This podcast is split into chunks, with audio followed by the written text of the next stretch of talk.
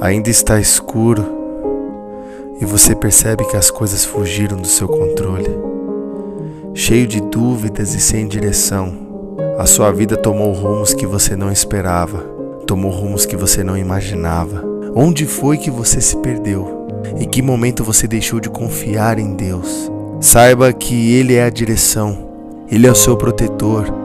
Sobre você Ele entrega a glória e honra de um rei pois a sua grandeza é vista no mundo inteiro. As promessas do Senhor estão aguardando a sua confiança, elas são como a mais pura prata. Deus é tudo que você tem e o seu futuro está em suas mãos.